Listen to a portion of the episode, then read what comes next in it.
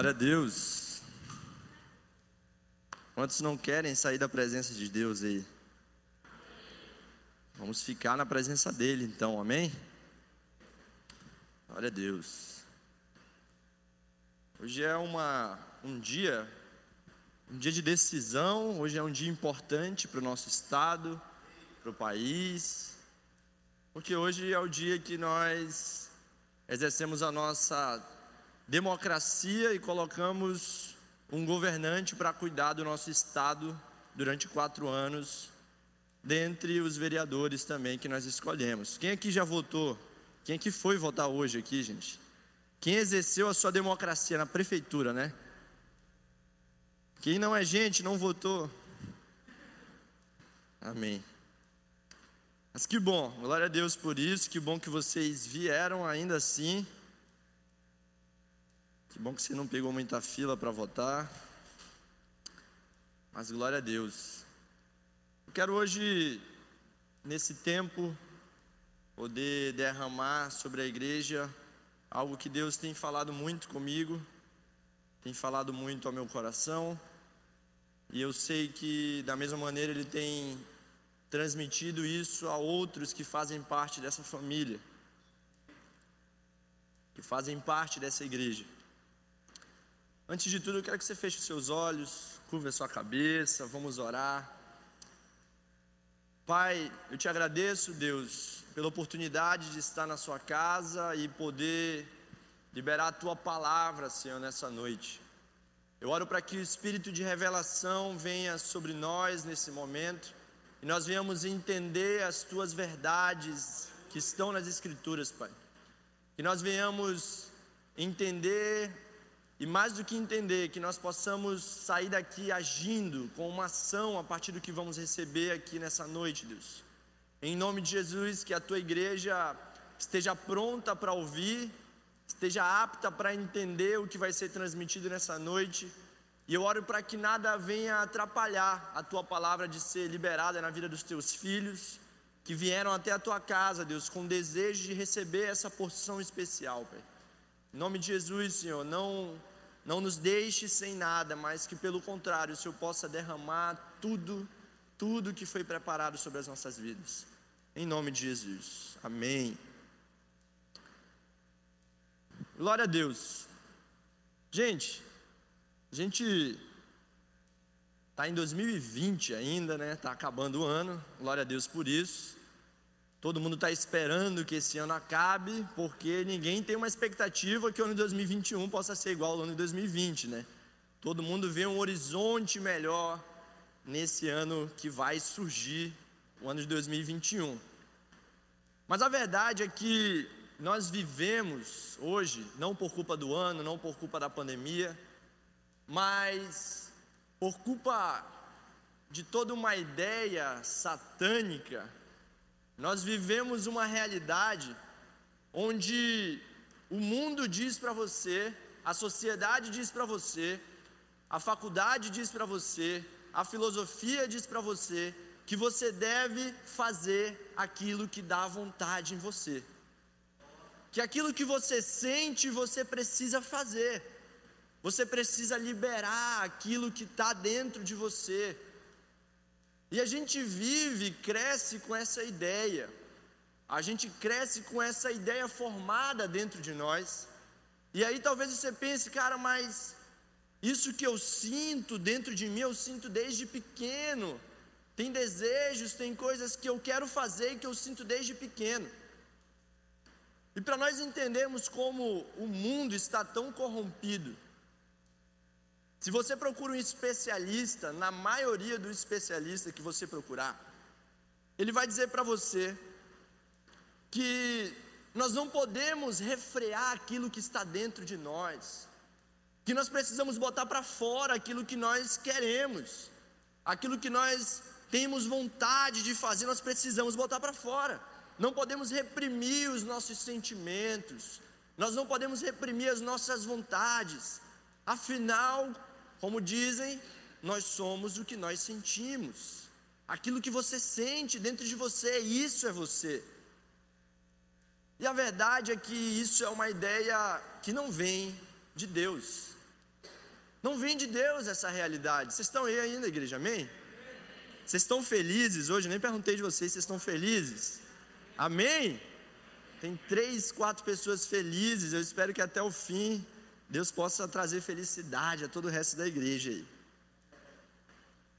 Mas a verdade é que se nós vivermos fazendo aquilo que nós temos vontade de fazer, provavelmente amanhã 50% de vocês não iriam trabalhar. Porque nós não temos vontade de acordar numa segunda-feira, levantar cedo para ir trabalhar. A maioria aqui já está triste, pensando: nossa, segundou. Está chegando a segunda aí, a gente começa tudo de novo, e torcendo para chegar as férias. E de verdade, meus irmãos, tem dia que nem eu sinto vontade de ser pastor. Tem dia que a gente não quer ser pastor. Tem dia que a gente não quer vir pregar. Tem dia que a gente não quer falar com ninguém. Tem dia que a gente não quer responder quando o irmão pergunta, irmão, me ajude, ore por mim, porque eu não sei o quê. Às vezes a nossa vontade é falar, cara, vai para o teu quarto, vai orar, mano, pelo amor de Deus. Você vê todo mundo orando aqui. Mas a gente não faz o que é a nossa vontade. Mas você não pode fazer isso, pastor. Meu Deus, pastor, você é pastor, pastor. Você não pode, pastor. Então, a gente tem uma ideia de que a gente tem que viver de acordo com o que a gente sente. Ai, se eu sinto isso, eu preciso fazer. E essa é a verdade.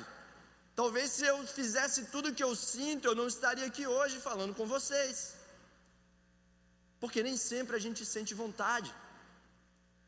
Talvez você veio ao culto hoje sem a mínima vontade de vir. A tua vontade era hoje ficar na cama vendo o que, que vai acontecer nas eleições lá em Amundá.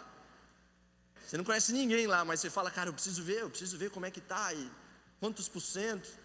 Que essa é a moda, né? Enquanto os Estados Unidos estão contando os votos até hoje, daqui a 15 minutos a gente tem o resultado. A gente é muito moderno, né, cara? Meu Deus. Eles que devem querer vir para cá, né? Porque a gente está numa tecnologia muito avançada. Então, tem dia que a gente não quer fazer, cara. Tem dia que a gente não quer trabalhar. Tem dia que eu não quero ser pastor. Tem dia que o que a gente quer é fugir para outro lugar, baby. A gente quer fazer alguma coisa, a gente quer fazer a nossa vontade. Mas, a verdade é que quem vive pelo que sente, ele não faz o que deve ser feito.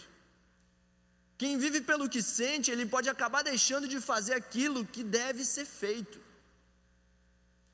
Porque nem sempre o que precisa ser feito é aquilo que a gente sente que tem que fazer. O que te faz acordar toda segunda-feira para ir trabalhar? Talvez sejam os boletos que você pensa no fim do mês. Você fala, cara, tá cheio de boleto para pagar. E eu preciso levantar. Eu tenho que fazer o que tem que ser feito. Eu tenho que acordar cedo, tenho que ir lá. Ai, meu Deus. E você faz ainda que você não esteja sentindo vontade. E a diferença entre fazer o que sente e o que deve ser feito está na forma como nós governamos a vida que Deus nos deu. Como nós exercemos esse governo. Alguns não têm hora para acordar. Alguns não têm compromisso nenhum, nem consigo mesmo. Acorda a hora que quer, faz o que quer, vive como quer vive como bem sente, como bem entender. E não consegue governar a própria vida, não consegue organizar a própria vida. E vive como Gideão, como foi falado hoje, como um vitimista, onde tudo está dando errado. Ai, Senhor, mas eu sou o menor de todos. Ai, mas nada dá certo para mim. Ai, mas eu sou só um empregado, eu não tenho dinheiro igual meu patrão. Ai, se eu for trabalhar, eu vou dar, vou fazer meu patrão mais rico. E a gente começa a colocar a culpa nos outros, uma responsabilidade que é nossa. Vocês estão me entendendo, igreja? Amém? Então nós vivemos dessa maneira. E o que vai te diferenciar de você fazer o que você sente e fazer aquilo que deve ser feito é a forma como você governa as coisas. Como você governa aquilo que Deus entregou na tua mão. Amém? Alguns vão dizer para você que você precisa ser feliz e não interessa o que aconteça. Faça o que te faz feliz. Cara, eu já falei isso aqui várias vezes, mas essa frase não está na Bíblia. E eu tenho uma leve certeza que o autor dela era o capeta. É o Raul Seixas? Dá no mesmo. Então, então, faça o que te faz feliz. Cara, de verdade, de verdade, você acha que Jesus, quando estava pregado na cruz, ele estava felizão, assim, tipo, cara, que demais, que da hora. Ele não estava feliz. Se ele fosse fazer o que ele queria fazer, você estava aqui hoje como um condenado ainda. Você estava aqui hoje como um condenado. Mas a Bíblia diz para gente, lá em João, capítulo 6, versículo 38, diz: Pois desci dos céus não para fazer a minha vontade, mas para fazer a vontade daquele que me enviou. Jesus não veio para fazer a vontade dele. Vem o próprio Deus em carne e ele não tem autoridade de fazer nem o que ele quer. Ele faz a vontade do Pai dele que te enviou.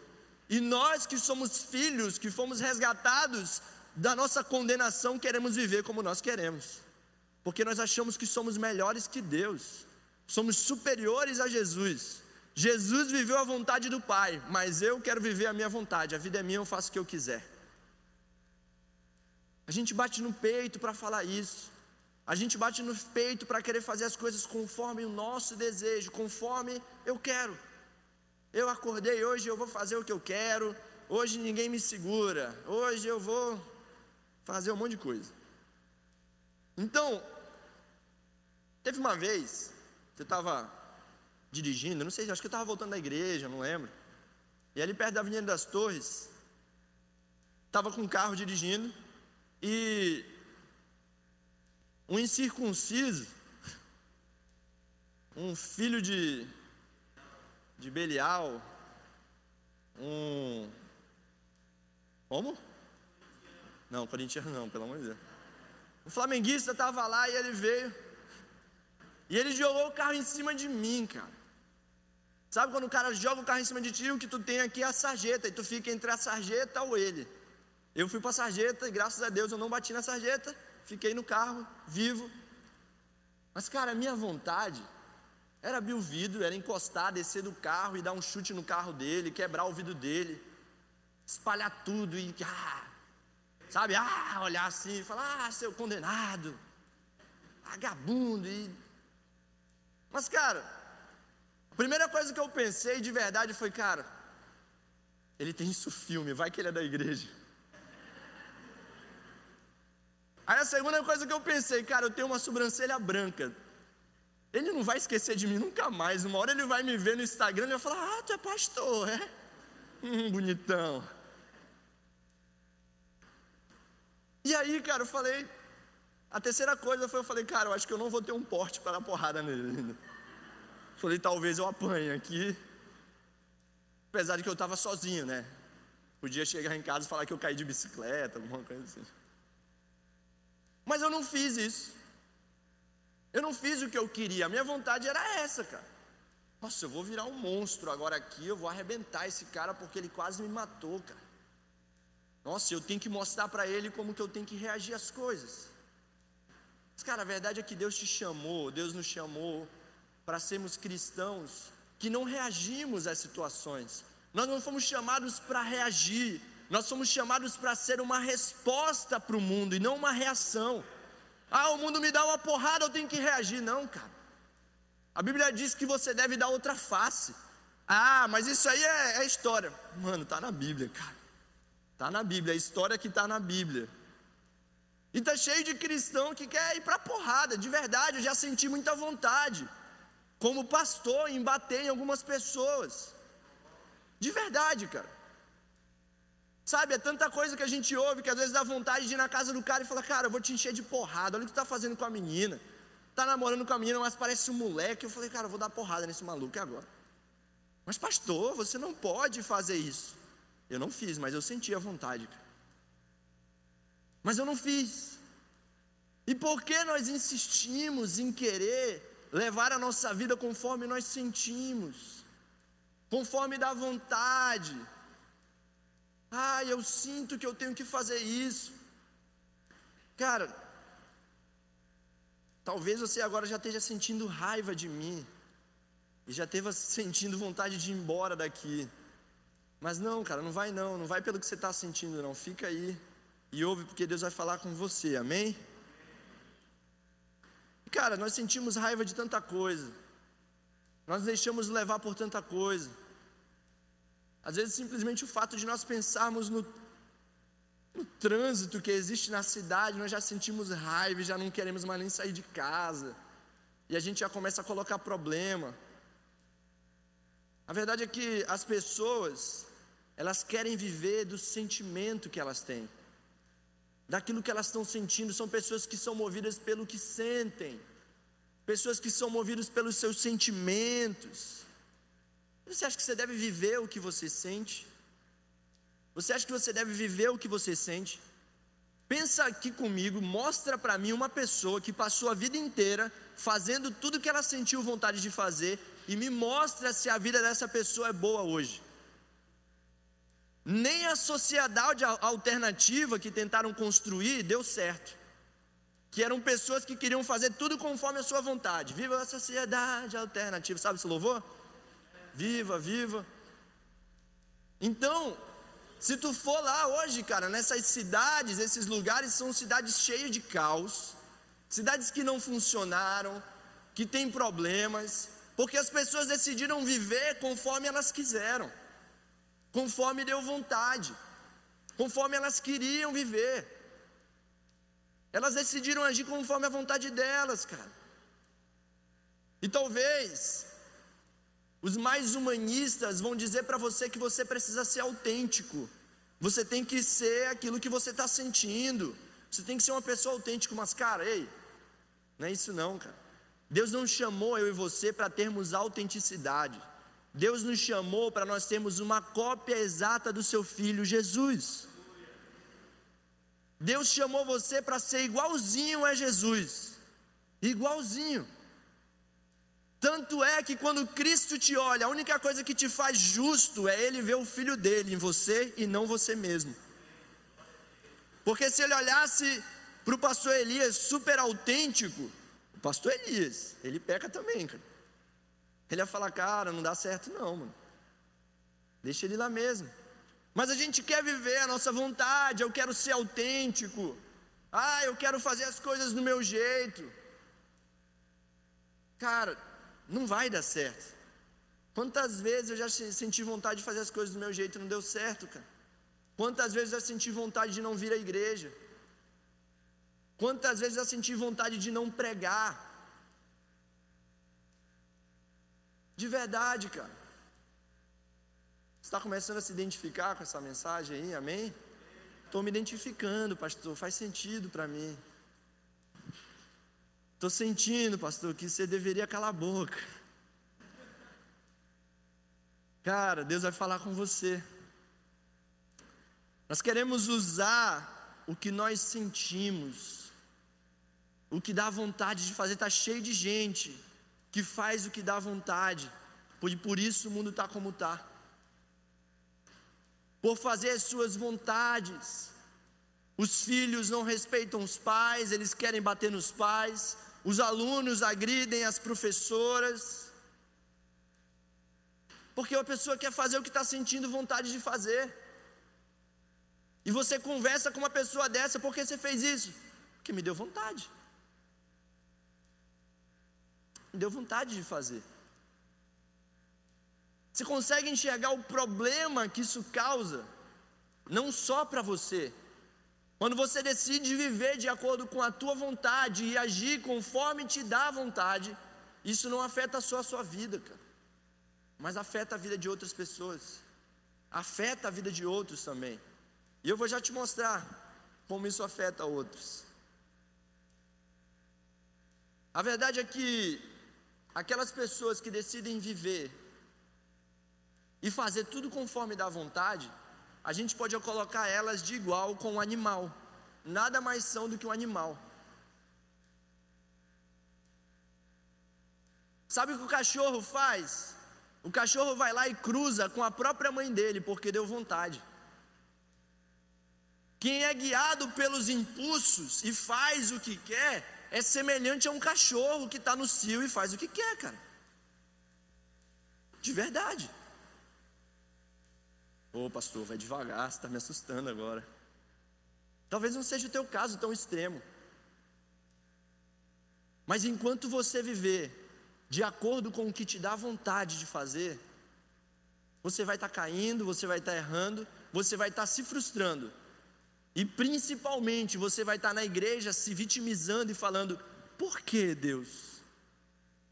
Sabe que está cheio de crente que chega na igreja e fala: Ah, Deus, por que isso acontece comigo, Jesus? Por que acontece, Deus? E Deus fala: Cara, você está fazendo tudo o que você quer fazer. Você quer que eu faça o quê? Sabe, nós agimos conforme nós queremos e queremos culpar Deus. Queremos culpar os outros, queremos culpar líderes, queremos culpar pastores, queremos culpar a igreja, queremos culpar a nossa família. Ah, as coisas não dão certo para mim, por que Deus isso aconteceu? Ah, meu casamento não dá certo, Jesus. Cara, você fez como você quis, você não perguntou de Deus, você agiu como você quis, você agiu conforme a tua vontade. E aí, que culpa Deus tem no meio disso? Ah, mas Deus é soberano. Mas existe algo chamado responsabilidade humana, cara. Você tem uma responsabilidade. Amém? Vocês ainda estão felizes aí? Amém? E aí tem crente que começa a sentir de Deus também que Deus disse algo para ele. E isso é algo muito sério, cara. Eu até comentei isso ontem aqui no, no DIP. Tem crente que sente tudo de Deus, cara, e Deus começa a dizer algo para ele, mas começa a dizer algo que se a gente for na Bíblia não é bíblico. Ah, eu senti de Deus que, sei lá, que GC não é de Deus. Eu senti de Deus que eu devo ficar em casa. Eu senti de Deus que eu não devo mais me congregar. Eu senti de Deus que não sei o que mais lá. Uma vez, uma pessoa que eu espero que ela não esteja assistindo o vídeo no YouTube, ela chegou para mim um dia e falou: Cara, eu senti de Deus que eu tenho que ir embora da igreja. E não fazia muito tempo que a pessoa havia chegado na igreja. E ele falou: Eu senti de Deus, Pastor Neto, que eu tenho que ir embora da igreja. Eu falei: Amém, cara, vai-te embora então, né? Porque o que, que eu posso falar para uma pessoa que diz que já sentiu de Deus algo? As pessoas sentem tantas coisas, mas não conseguem sentir a necessidade de começar a ler a palavra de Deus. Não conseguem sentir que é necessário nós mergulharmos nas verdades bíblicas e entendermos aquilo que Cristo já disse a nosso respeito. E nós começamos a querer sentir o que nos faz bem. Nós começamos a querer agir conforme nos faz bem, conforme a nossa vontade. Teve um cara que ele sentiu na palavra de, na Bíblia, ele sentiu que ele não deveria ir para o lugar que Deus tinha mandado ele ir. Jonas. Deus manda ele ir para Nínive. Ele fala: ah, Eu sinto que não é para mim para lá, vou para outro lugar. Vou para a praia. E aí ele vai para outro lugar e vai lá curtir esse lugar. Só que, cara, qual foi o resultado de fazer a própria vontade? Ele foi engolido por um peixe, mano. Será que você vai esperar um peixe te engolir para que você entenda que não é a sua vontade, mas é aquilo que Deus fala a seu respeito, aquilo que Deus já diz sobre você? Tá cheio de gente que está esperando um peixe engolir ele. A área financeira dele ele já está sendo engolido. Os relacionamentos dele ele está sendo engolido. Ele está sendo engolido em tudo e ele está esperando algo acontecer. E Deus está falando, cara, deixa eu tomar o controle da tua vida. Para de sentir e deixa eu começar a agir. Será que a gente vai precisar que um peixe venha? Será que vai ter que vir uma baleia, baleia azul, vai ter que vir aqui no Rio Amazonas, quando você estiver indo lá no, na praia da Sutuba, ela vai te engolir. Você vai sair em todos os jornais. Mas aí a gente entende, fala, uau, agora Deus falou comigo, cara. Porque o pastor Neto não vale o que ele está falando, não, cara. Ele está com heresia para o meu lado. Sabe, cara? A gente tenta fazer o que a gente quer e a gente usa de todos os meios para tentar confirmar, para que alguém confirme aquilo. Existem pessoas, não aqui na Nova Aliança, mas em algumas igrejas que eu já fui, existem pessoas que vão até os líderes e falam: Cara, eu senti de Deus algo, meu pastor. Tal, o que, que você acha? Cara, vou orar, e aí a gente entende de Deus e fala: Cara, eu senti também. Na Bíblia eu li e senti que não é desse jeito, não. Ai, misericórdia, pastor. Poxa vida, mas como assim? Cara, não é, a Bíblia diz isso. Amém.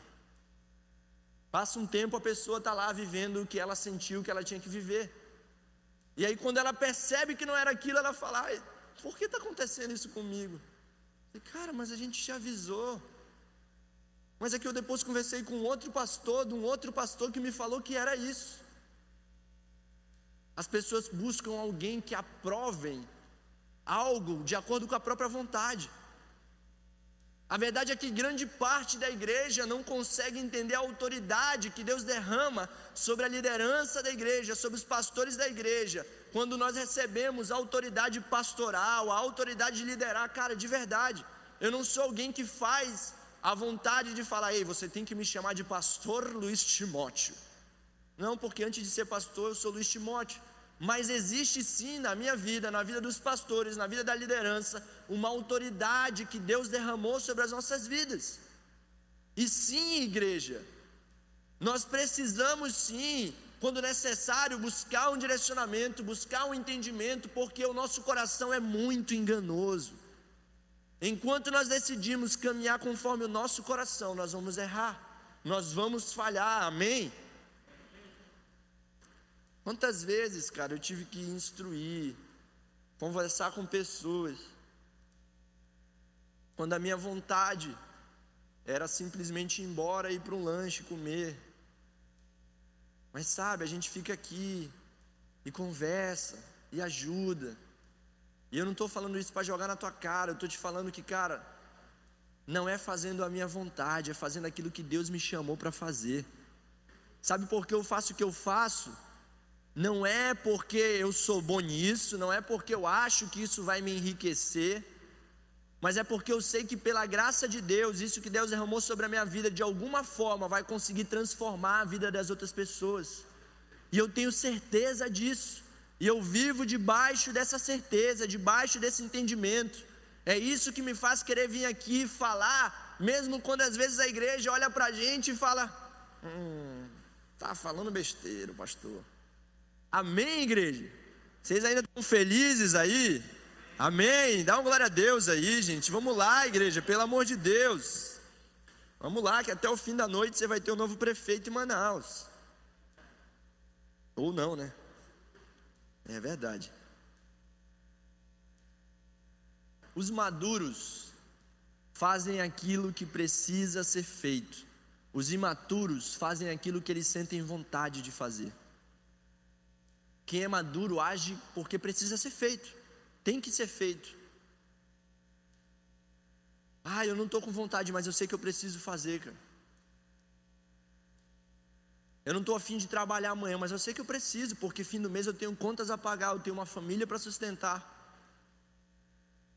Eu não estou afim de ir para a igreja, mas eu sei que eu preciso alimentar o meu espírito, eu preciso entregar um culto para o Senhor, cara. Pessoas maduras fazem o que precisa ser feito e não o que elas sentem vontade de fazer. Até quando nós vamos viver fazendo aquilo que nós temos vontade?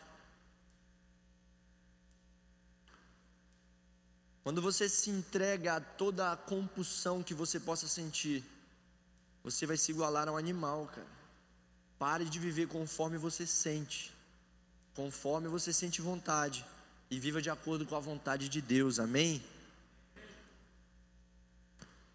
E aí nós, por sentirmos vontades, por agirmos como queremos, nós acabamos influenciando outras pessoas. Jonas foi esse caso. Ele quase fez uma cidade inteira ser destruída, mas Deus é muito gracioso, Deus é muito bom.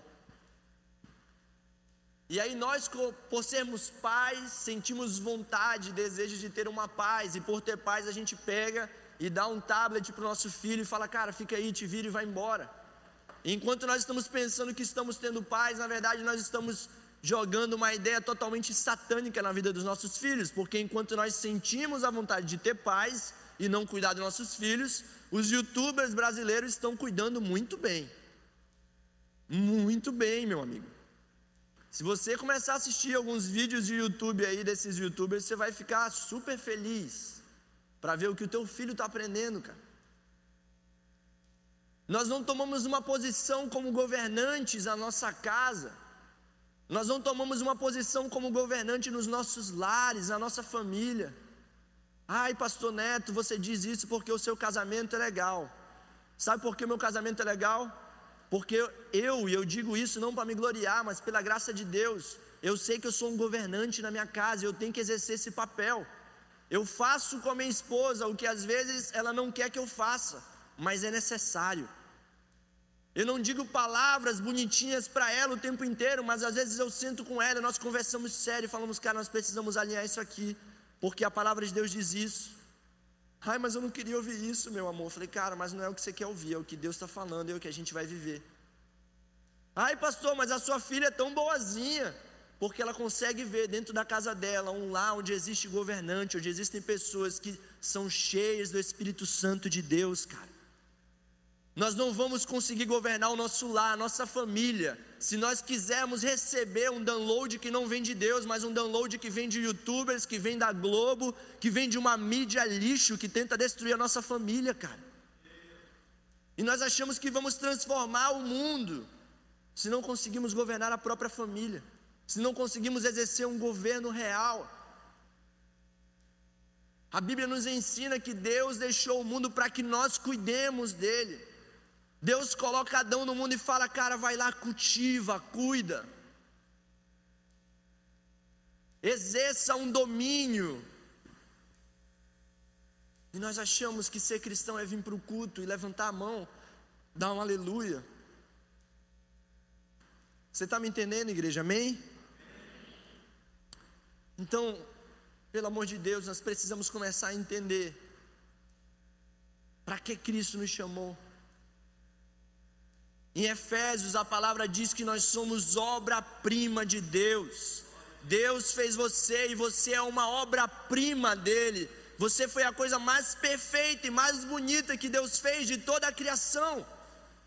E como obra-prima, nós precisamos entender, cara, eu sou especial, eu sou uma obra-prima de Deus. E não cabe a mim simplesmente vir aqui e falar: Uau, Jesus, que legal, glória a Deus, aleluia. Existe algo a mais. Cara, nem o Bill Gates tem coragem de dar celular para o filho dele, você sabia? Fui pesquisar e o Bill Gates falou que só vai dar celular para o filho dele quando o filho dele tiver 14 anos. Antes disso, ele não deu celular para o filho dele. E o Bill Gates é o cara, né, cara? E a gente dá e acha que não vai acontecer nada. Dá um celular para ele. Quantos de nós temos um celular com a tela toda quebrada porque o filho quebra? E aí a gente reclama para Deus porque o devorador está entrando na nossa vida acabando com o nosso dinheiro para consertar celular. Né? A gente fala, é o devorador, cara. Não dei meu dízimo, quebrou a tela do meu celular. Aleluia! Você não pode ser o que você sente, cara. Não seja o que você sente. De verdade, eu não sou o que eu sinto. Diga, eu não sou o que eu sinto. Diga com vontade: Eu não sou o que eu sinto. Cara, sabe por que eu não sou o que eu sinto, cara? Porque eu ainda sinto muitas coisas erradas. Eu ainda sinto muitas coisas erradas, mas eu não vivo pelo que eu sinto. Nem eu vivo pelo que eu vejo, mas eu vivo pela graça e pela fé que está em Cristo Jesus. Eu não me guio pelo que eu vejo, eu não me guio pelo que eu sinto, mas eu vivo pelo que eu creio, e eu creio no Cristo, o Redentor de todas as coisas. É nele que eu creio. Ah, mas eu não estou sentindo isso que o senhor está falando aí, pastor. Eu não estou sentindo nada. Ah, aleluia. A verdade é que as nossas vontades precisam ser escravas do nosso espírito. As nossas vontades, aquilo que nós sentimos, precisa ser escravo do nosso espírito. E a mídia tenta deturpar isso, o mundo tenta deturpar isso. De verdade, Todo mundo aqui já assistiu um filme romântico, uma novelinha. Todo mundo já viu isso. E quantas vezes nós acabamos torcendo, sabe? Quando tem o marido e a mulher e tem a amante. A gente acaba torcendo para o marido ficar com a amante. Ai, que legal, ele vai ficar com ela, olha aí, ai, porque a outra não presta. Nós já temos uma ideia tão irreal das coisas que nós torcemos por aquilo que é errado, que é corruptível, que é uma ideia satânica para influenciar a nossa família. Nós estamos sendo totalmente bombardeados pelo inimigo, totalmente bombardeados por uma ideia totalmente errada. E nós deixamos isso entrar nas nossas vidas, isso entrar no nosso lar e achamos isso normal. Achamos que isso é normal, cara. Cara, eu fico muito. Uma coisa que me deixa muito pensativo é quando chega o meu aniversário. E aí, quando chega no aniversário, as pessoas começam a postar coisas para você, né? Você começa a ver o negocinho das marcações lá, pá, pá, pá. Ainda mais se você tiver 10 mil seguidores, que não é o meu caso mas é o caso da Lorena. Você tem um monte de seguidor e começa a te marcar lá, parabéns, não sei o quê. E aí sempre tem uma galera que escreve assim: que Deus conceda os desejos do teu coração. Falo, não, cara, pelo amor de Deus, não faz isso não comigo. Porque se Deus conceder os desejos do meu coração, cara, vocês vão falar, esse aí é pastor? Porque a Bíblia diz que o nosso coração ele é muito enganoso, cara. Ele é muito errado, ele é muito enganoso. Então, que Deus conceda os desejos do coração de Deus, cara, os desejos dele para você. Pare de querer viver o desejo do teu coração, porque pensa aí comigo. O que que teu coração está desejando agora? Será que você podia subir aqui e falar no, no microfone? Talvez não. Você fala, cara, mas se eu falar aí, vão me expulsar da igreja. O nosso coração é enganoso. O nosso coração deseja o que não é bom. E a gente insiste em querer liberar isso como uma benção. Deus, Deus concede o desejo do teu coração, cara. Não, cara. Ser um governante é justamente nós deixarmos de viver os desejos do nosso coração e começar a viver aquilo que Deus estabeleceu para as nossas vidas, cara.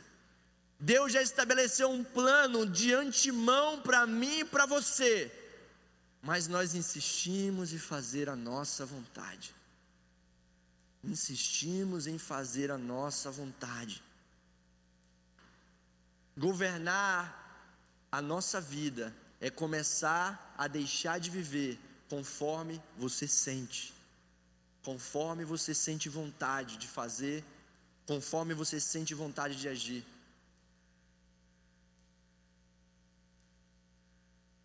Deus não quer, Deus não espera, Deus não deseja um povo no qual se pisam no calo dele, ele é uma reação e essa reação mostra algo totalmente errado, cara. Sabe? Pessoas que no trânsito mostram quem realmente são e mostram realmente fazem isso. Fazem e grita no trânsito e abre o vidro e te dá um tiro, o cara não tem nem arma, te dá um tiro. Sabe? Reações que mostram, cara, eu faço o que eu quero da minha vida, mas no domingo eu vou para a igreja para pedir perdão de tudo. Eu faço o que eu quero, mas no domingo eu tenho que ir lá postar e marcar. Agradecer. Agradecer pelo quê, cara? Pelo amor de Deus. É se arrepender e não agradecer. Nós precisamos governar as nossas vontades. Não negue, não negue a sua nova natureza, a natureza de um filho transformado, de um filho que foi redimido por Cristo Jesus. Ainda que você não esteja afim de estar, ainda que você não esteja afim de fazer, mas eu vou agir, eu vou fazer porque eu entendo o que Cristo já fez por mim, cara. Porque eu entendo quem eu sou e eu não reajo, eu não faço de acordo com as minhas vontades mas eu reajo e eu sou aquilo que a palavra diz que eu sou. E por mais que alguns olhem para mim e falem, cara, esse cara é pastor, esse cara é, é, é, da igreja, esse é diácono, esse é não sei o que, cara, a palavra diz que eu sou sacerdócio real, que eu sou nação santa, então, cara, eu vou agir como um rei, como um sacerdote no mundo, que vai transformar e vai governar onde Deus me colocar, cara. É isso. Deus te colocou nesse trabalho, seja um governante nesse lugar. Seja como José, José governou em todos os lugares que ele passou. José governou na família dele, ele já era um governante. José governou na casa de Potifar, ele era um governante, ele cuidava da casa. Ele organizava as coisas. Na prisão, a Bíblia diz que ele pegou a chave da prisão e começou a ser responsável pelos outros presos, já era um governante. Ele estava sendo preparado para o dia que Deus ia levantar para governar sobre o Egito. Mas nós desejamos o que? Aquilo que está distante. Mas eu ainda não governo nada, cara. Deus te chama para governar a tua casa, para governar a tua vida, para que você tenha um controle, para que você entenda e esse controle esteja debaixo daquilo que Deus diz para você, na terra como é no céu, cara. Amém, igreja? Vamos lá, igreja, pelo amor de Deus. Aleluia. Até aqui, era tudo que você queria fazer, conforme a tua vontade. Mas Deus nos chama para sermos dirigidos por Cristo Jesus. Um bom governante é aquele que é dirigido por Cristo Jesus, amém? Tem dia que você vai ter que fazer o que não quer fazer, para que as coisas possam dar certo. Isso é ter disciplina, ser disciplinado. Ah, eu quero ser um grande empresário, eu quero crescer profissionalmente. Então você vai ter que começar a acordar cedo, você vai ter que começar a fazer cursos, vai ter que começar a estudar, vai ter que começar a se debruçar e mergulhar para que você seja algo realmente. Senão, ao fim de tudo, eu vou olhar e vou falar: ah, não deu certo, Deus, não era para mim realmente não era para mim. Eu tenho entendido de Deus, cara, o que Deus me chamou para ser. Deus me chamou para ser um pastor. E não um pastor na nova aliança, mas um pastor nessa cidade, um pastor nessa nação. E Deus te levanta também para ser um governante. Mas eu não posso, ah, Deus me chamou para ser um pastor, já sou pastor, está tranquilo. Eu preciso mergulhar, entender se é para eu pastorear, eu tenho que fazer isso da melhor maneira possível. Eu farei cursos, farei seminários, eu irei entender a vontade de Deus, irei mergulhar para que eu me torne o melhor naquilo que Deus me chamou para ser, cara. Deus te chama para multiplicar aquilo que Ele colocou na tua mão. Então, se Deus colocou uma empresa na tua mão, multiplique isso que Deus colocou na tua mão. Se Deus colocou uma família, multiplique, cuide. Faça aquilo que Deus te chamou para ser, governe. E não faça aquilo que você quer fazer, aquilo que te dá na telha, aquilo que dá vontade. Amém? Ah, Jesus, mas eu senti que Jesus não está me chamando para isso. Jesus não me chama para isso, pastor. Cara, o maior chamado que Deus tem para você, primeiro, é conhecer a Ele mesmo. Esse é o primeiro chamado. Venha para mim, me conheça. E Deus te chamou para isso para mergulhar, para conhecer a Ele, conhecer a Sua verdade, conhecer quem Ele é. E a base do governo na terra é justamente nós entendemos, nem sempre vai ser a minha vontade, nem sempre é como eu quero, nem sempre é como eu vou fazer, como eu quero. Ah, mas não é como eu quero, então eu vou decretar e vai ter que virar como, como eu quero que seja. Não, cara. Não vai, porque nem sempre vai ser como eu quero. Mas quando eu tenho um relacionamento com Deus, quando eu tenho uma intimidade com Deus, quando Mateus 6,6 faz sentido na minha vida, eu tenho secreto, eu tenho relacionamento, eu vou para o meu quarto, eu tenho tempo com Deus, então eu entendo que por mais que não seja a minha vontade, é a vontade de um Deus que é soberano e governa sobre todas as coisas. Vamos lá, igreja. Aleluia.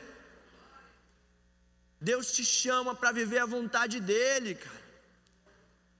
Jeremias capítulo 17, no versículo 9, diz: O coração é mais enganoso que qualquer outra coisa e sua doença é incurável. Quem é capaz de compreendê-lo? Quem é capaz de compreendê-lo? nem a sua esposa é capaz de compreender o seu coração. Mas a Bíblia diz, no versículo seguinte, no versículo 10, diz: Eu sou o Senhor que sonda o coração e examina a mente. Eu sou o Senhor que sonda o coração e examina a mente, cara. Então não adianta bancar o teatral com Deus. Deus sonda o seu coração. Deus sonda a sua mente. Ah, eu estou sentindo que hoje eu sou crente. Hoje eu sou de Deus. Cara, Deus conhece o teu coração, cara. Não funciona. Não é dessa maneira, amém? Amém ou não amém, gente? E como que eu vou mudar? Como que eu mudo esse pensamento na minha vida? Nós precisamos entender que não é pelo que você faz, mas é pelo que Cristo já fez por você. Cristo já fez por você, cara. Aquilo que você não consegue, Cristo já fez por você. Lá em Colossenses capítulo 2, versículo 14 diz: "E cancelou a escrita de dívida que consistia em ordenanças e que nos era contrária, ele a removeu pregando-a na cruz." As leis vinham dizer para você que você era incapaz de fazer. E enquanto você viver achando que você será capaz de fazer por você mesmo, você vai falhar, porque a lei te mostra isso. Ninguém foi capaz de cumprir a lei senão o próprio Cristo, e nós vivemos debaixo daquilo que Cristo fez por nós. A Bíblia diz que ele veio e ele removeu, pregando na cruz, pregando o que? Essa escrita de dívida. E qual é essa escrita de dívida? São as leis que nos condenavam e diziam que nós não éramos capazes. Cristo veio, quando ele morreu, colocou na cruz e falou: está feito, está cancelado, não existe mais condenação, não existe mais nada na vida dele, basta eles entenderem que eu já fiz por eles. Aleluia, igreja, Deus já fez por você, não é por você. Não adianta você se esforçar o máximo que seja. É Cristo, é Cristo. Jesus satisfez a lei, não foi nós que satisfazemos. Foi Cristo que fez, nós precisamos ter fé na pessoa de Jesus Cristo. Nós não vamos fazer, nós não vamos conseguir por nós, por nós mesmos, mas nós vamos ter fé na pessoa de Cristo Jesus que já fez todas as coisas. Eu não posso, mas Ele pode. Eu não consigo, mas Ele já fez. Ah, pastor, mas eu não consigo fazer desse jeito. A minha vontade é essa, cara. Cristo já fez por você. Você não precisa mais fazer desse jeito. Ah, mas a minha vontade é essa, cara. A vontade de Deus é muito melhor para a tua vida. Confie nisso, acredite nisso. Até quando você vai, até quando nós vamos querer viver as nossas vontades e vamos estar nos quebrando todos os dias. Em 2 Coríntios capítulo 10, 2 Coríntios capítulo 10, eu quero que você entenda isso. Lá no versículo 4, diz: As armas com as quais lutamos não são humanas, ao contrário, são poderosas em Deus para destruir fortalezas. Destruímos argumentos e toda pretensão que se levanta contra o conhecimento de Deus, e levamos cativo todo pensamento para torná-lo obediente a Cristo. Nós levamos cativo todo pensamento, toda vontade própria, para torná-lo obediente a Cristo. Vem cá, Daniel, sobe aqui, para a galera entender.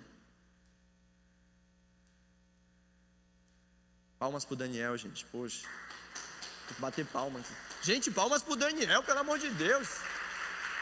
É, fosse um vereador, todo mundo batia palma. Daniel, o Daniel vai ser eu. Uma versão mais feia minha, mas é eu. O Daniel é eu e eu sou eu. E você é você. Daniel é eu, fica aqui, Daniel. Tu é eu. Eu sou o eu espírito, tá bom? Eu quero fazer a vontade de Deus. O Daniel é eu. E eu não quero fazer a vontade de Deus. Amém? Então, eu quero ir para a igreja, o meu espírito quer ir para a igreja. Eu quero, então eu vou. Me solta miserável. Eu quero ir para a igreja. Tá malhando, né, mano? Meu Deus do céu. Não é para bater palma de novo, não, gente. E agora eu quero, eu quero, eu quero orar, eu quero orar. Eu quero orar, mas meu espírito não deixa. O meu espírito, a minha carne não deixa, que o Daniel que é eu, né? E eu sou eu. Não deixa, não deixa. E não vai, eu quero, eu quero jejuar, eu vou jejuar, agora eu vou jejuar. E não deixa. E eu não vou conseguir fazer por mim mesmo. Mas a palavra de Deus diz o que aqui? Sustenta emoção aí, não vai embora não. Eu vou te pagar depois um lanche. Que as nossas armas não são humanas, mas nós lutamos contra o conhecimento de Deus, levamos cativo todo pensamento.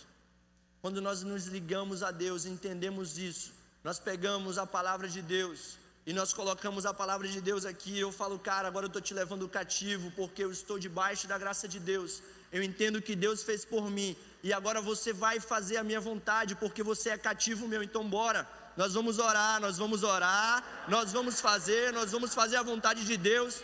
Você leva cativo, você leva cativo, aleluia. Glória a Deus. Ainda está aqui, mano, vai-te embora. Quer pregar no meu lugar? Peguei. Então, glória a Deus. Nós precisamos entender isso. Como eu vou conseguir? Tendo um relacionamento com Deus, cara.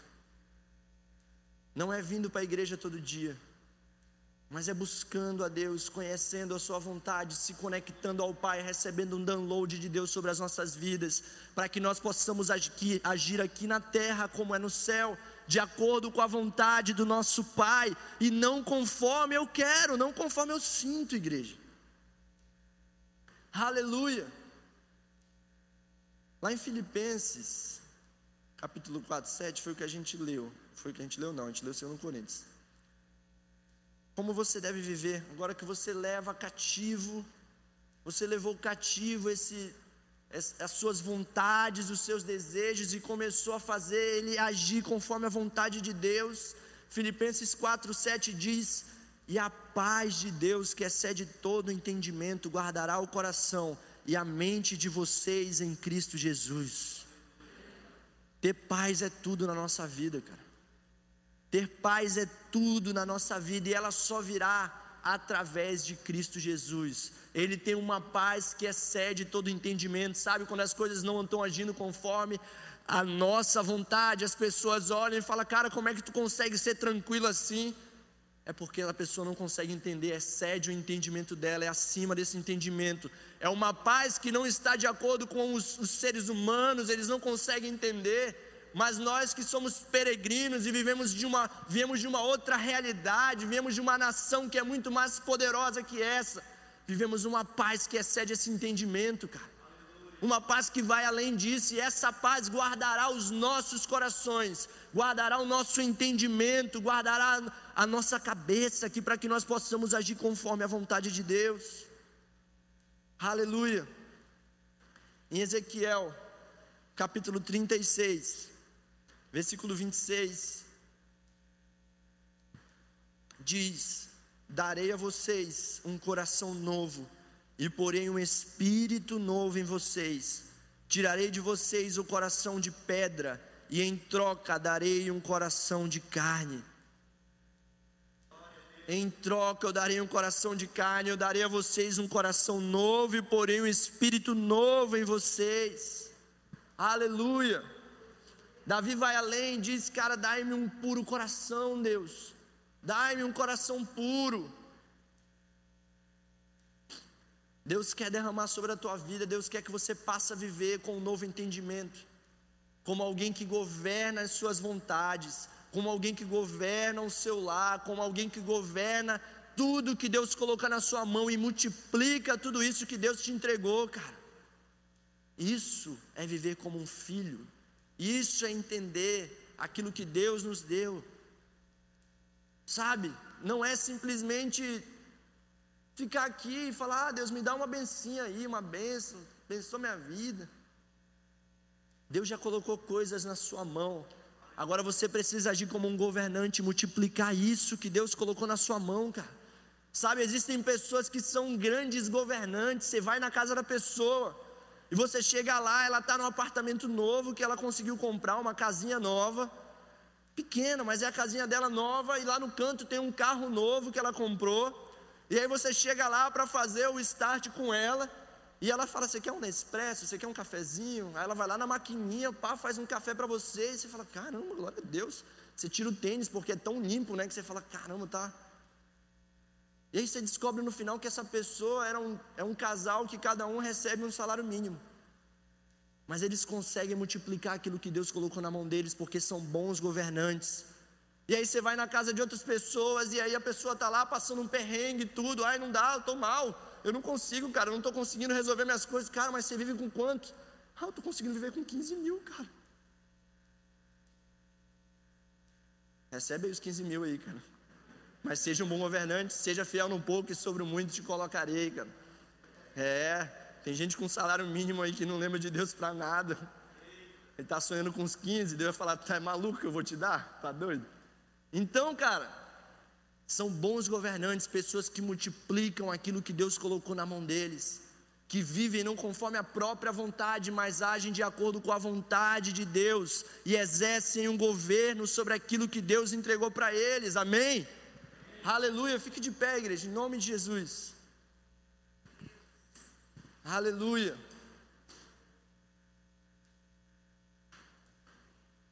Aleluia. Deus te chama hoje para viver um novo tempo, cara, um tempo onde vai ser, vai exercer o governo sobre aquilo que Deus te entregou. Vai exercer o governo sobre aquilo que Deus te entregou. Aleluia. Não fuja da sua responsabilidade, cara.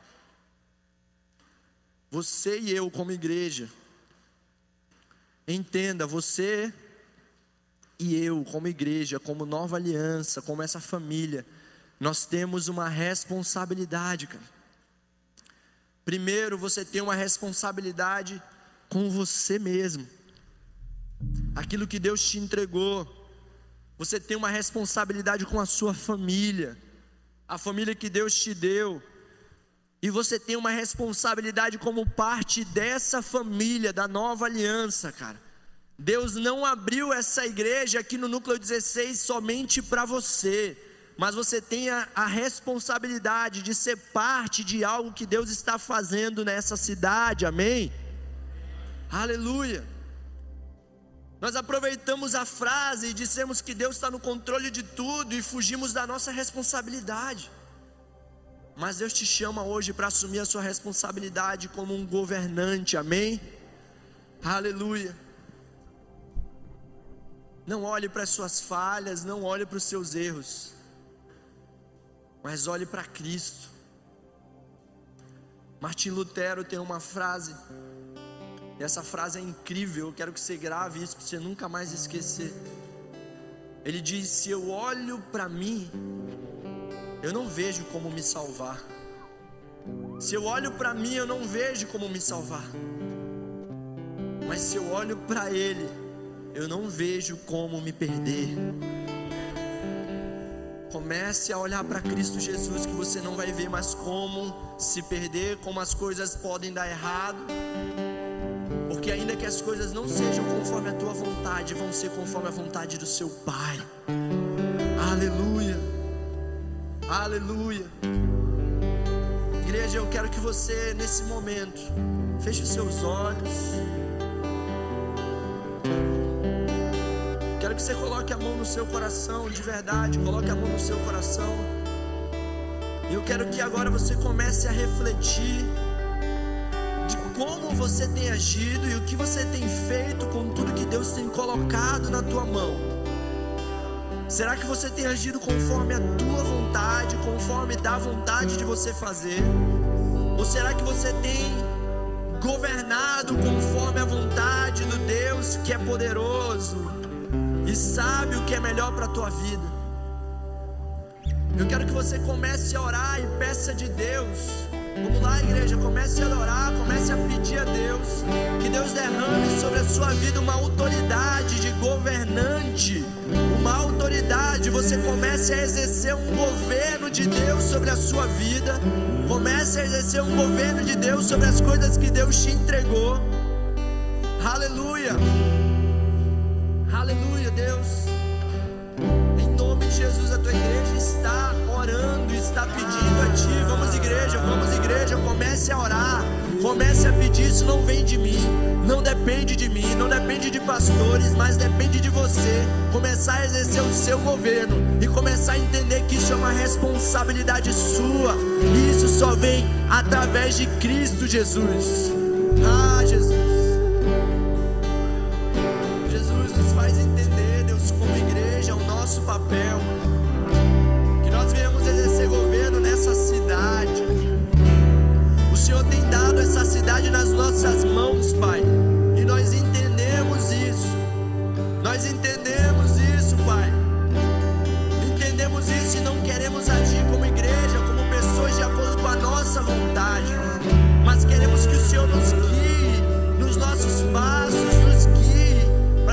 Possamos caminhar conforme o teu querer, Senhor. Nós queremos agir na terra como é no céu, Deus. Nos dá um download do céu, Senhor, da tua vontade, Deus.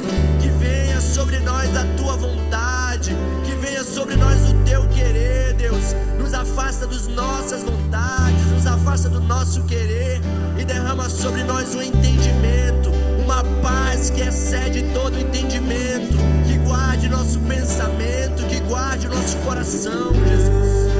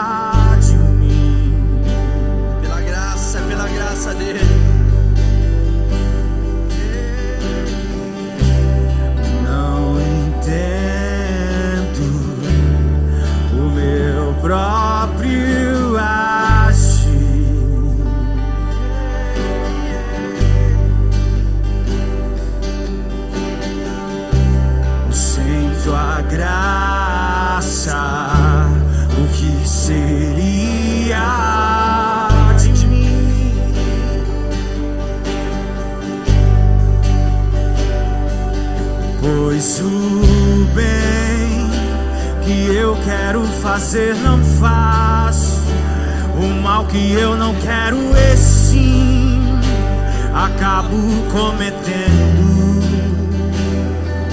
E em meu ser militam carne e espírito em uma guerra infindável, a qual eu não me rendo.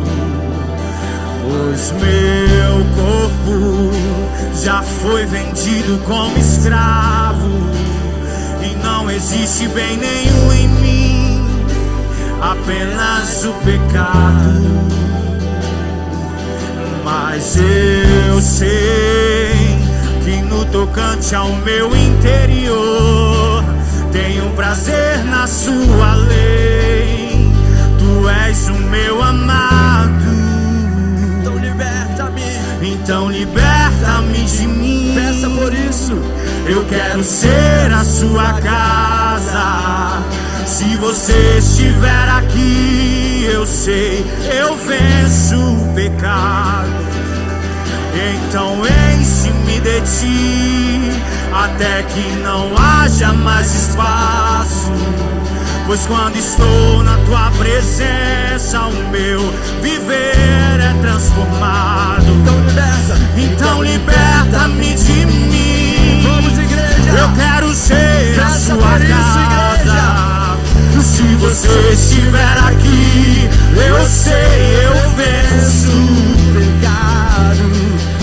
Então enche-me de ti, até que não haja mais espaço. Pois quando estou em tua presença, o meu viver é transformado. Então liberta-me de mim. Eu quero ser a sua casa. Se você estiver aqui, eu sei,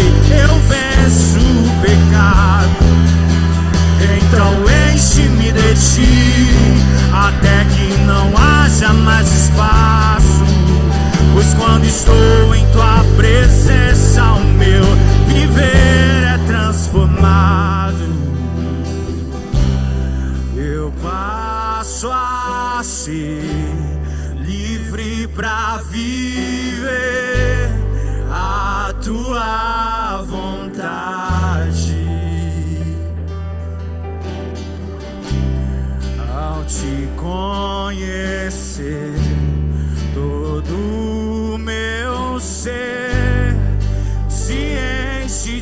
de bondade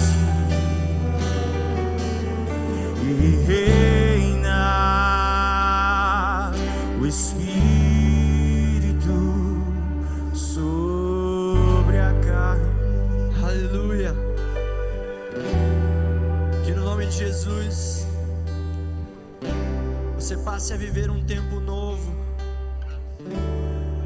E daqui dessa casa, daqui da nova aliança, saiam governantes que multiplicarão aquilo que Deus tem colocado nas nossas mãos. Que daqui saiam grandes empresários, que daqui saiam grandes estudiosos, saiam cientistas, saiam pessoas que serão conhecidas para que o nome de Cristo seja conhecido através de tudo. Em nome de Jesus, pessoas que multiplicarão aquilo que Deus colocou nas suas mãos, porque não mais farão a própria vontade, mas viverão aquilo que Deus tem para a vida deles.